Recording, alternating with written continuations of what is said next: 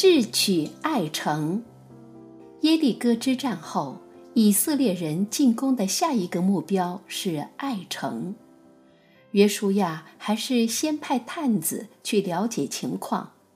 不久，探子回来报告，那里的人很少，不必兴师动众，派两三千人去就足够了。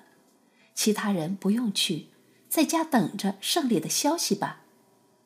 于是约书亚派了三千士兵。三千士兵信心十足地去攻打爱城，不料却大败而归，有三十六人竟然命丧爱城。爱城人从城里一路追杀出来，直到士巴林的山坡下，把他们打得抱头鼠窜。老百姓听到这个消息都很泄气，也很惊怕。约书亚撕裂自己的衣服，和各位长老一起把灰撒在头上，跪在耶和华的约柜前求问上帝，直到晚上。上帝告诉他，有人违背了誓言，在耶利哥战役中私藏了战利品。约书亚大怒。第二日清早，便召集所有民众，逐一排查，终于查出有一个叫押干的人私藏了黄金、白银和衣服。约书亚当即没收了他的赃物，把他和他的家人、牲畜等都发配到亚哥谷去。亚哥就是连累的意思。亚干连累了众人。在那里，押干被众人用乱石打死，众人又用大火焚烧了他带来的一切，还在他身上堆了一大堆石头，这些石头至今还在那里。军中的罪人已经铲除，约书亚再次向爱城发动攻击，他派三万勇士夜间出发，埋伏在爱城的后面。第二日清早，他亲自率领以色列大军来到爱城的前面安营。在军营和爱城中间的山谷中，约书亚又安排了五千伏兵。爱城王一见以色列人都来了，想也没想，率领全城的军民就杀出了城外。约书亚假装战败，向远处的旷野逃跑。爱城王不知有诈，紧追不舍。等他们都追出城外，城门大敞的时候，约书亚将手中的长枪一挥，伏兵看见信号，从埋伏的各个地方都跳了出来，冲进城里，放火焚烧。霎时，城中狼烟四起，火光冲天。爱城王和他的臣民看见城中起火，又想杀回老窝，保住根据地，但是已经没有机会了。旷野中的以色列人来了个回马枪，已经进入城里的伏兵也冲出来，爱城王和他的臣民腹背受敌，被团团围住，最后被全部消灭。爱城里的留守人士也被杀光，没有一个活命的。这一天死去的爱城人，连男带女，共一万二千人。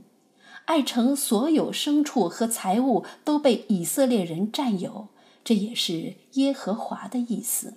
爱城，昔日繁华的小城，已经变为一片荒芜之地。战后。约书亚为耶和华筑了一座坛，用的是没有动过铁器的整块石头。众人献上供物，约书亚在祭坛边当着全体以色列人的面，又重申了耶和华的诫命。击溃联军，以色列人血洗耶利哥城和爱城的消息很快传到了基遍。城里的人都很害怕，为了避免同样的命运落到他们头上，有一伙人想出了一个计谋。一天晚上，吉甲营中来了一批使者，他们自称是以色列人的仆人，从远方而来，想与以色列人订立合约。约书亚将信将疑，问：“你们究竟是什么人？从什么地方来？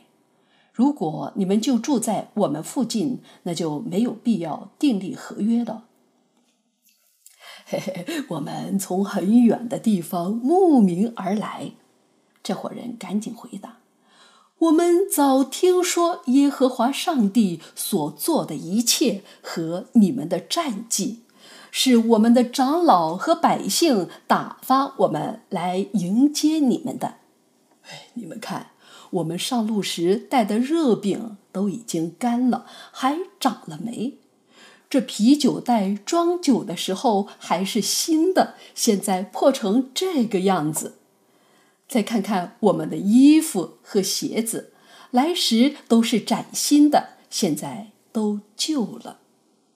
他们边说边把东西指给以色列人看。约书亚和长老听他们说的诚恳。又看见他们衣衫褴褛、风尘仆仆的样子，就相信了。于是和他们立约，允许他们活命。各族的长老向他们起誓，要保护他们远方的家人。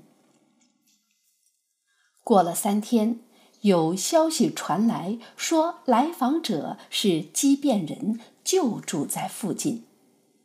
以色列人从驻地出发，第三天到达来访者的城邑基遍、基菲拉、比路、基列耶林。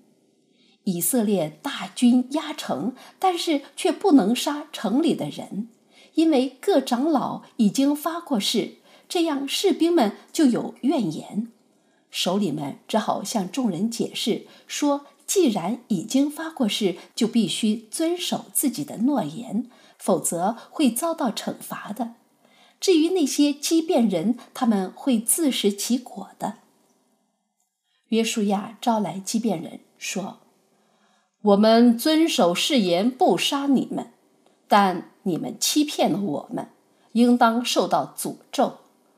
你们这些人必然要成为奴仆，成为劈柴挑水的人，干什么活都行。”他们回答：“因为有人告诉我们，上帝已经把这块土地赐给你们了。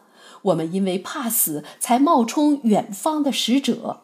现在我们在你们手中，你们想怎么样对待我们，就怎么办吧。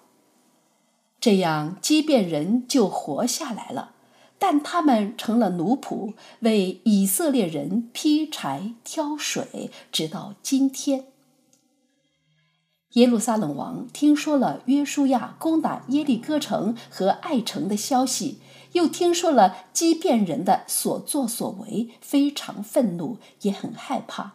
他决定要惩罚基遍人，因为他们不战而降。而基遍是座大城，比爱城要大，城里的人又都是勇士，所以仅靠自己的力量是难以取胜的。耶路撒冷王就联合希伯王、耶末王、拉吉王和宜基伦王五国联合起来，共同出兵。五国联军浩浩荡荡开往基遍，在城外安营，步兵排阵，准备进攻。基遍人一看来者不善，就打发使者火速向以色列人求怨。使者对约书亚说：“求你不要袖手不管你的仆人。现在亚摩利人的诸王联合起来攻打我们了，恳求我们的主人快快发兵救救你们的仆人吧。”约书亚即刻率领大军从吉甲出发，日夜兼程，飞速到达，直扑五国联军的营地。五国联军本来就是仓促联合，又没有统一的指挥，他们在以色列人的强大攻势下溃不成军，落荒而逃。他们逃到伯和伦高地，被消灭了一部分。翻过伯和伦高地下坡的时候，又遇上特大的冰雹，从天而降的冰雹大得如同石头。结果被冰雹砸死的人比死于刀下的人还多。剩下的残兵败将在五个大王的带领下继续逃命。这时日影西斜，他们还继续逃跑，心想只要天一黑，趁着夜色就可以摆脱追兵了。约书亚赶紧向天祈祷：“太阳啊，你要停在基遍；月亮啊，你要止在亚雅伦谷。”啊，奇迹出现了！那耀眼的太阳停止了运行，那弯弯的月亮也驻足不前。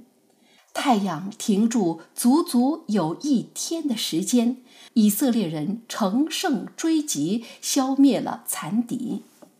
战后，约书亚派人把藏在玛基大洞里的五个大王——耶路撒冷王、希伯伦王、耶末王、拉吉王和以基伦王拖出来，押到会众面前，又吩咐随自己出生入死的五个军长：“你们上前来。”把脚踏在这些王的脖子上，五个军长就把脚踏在这些王的脖子上。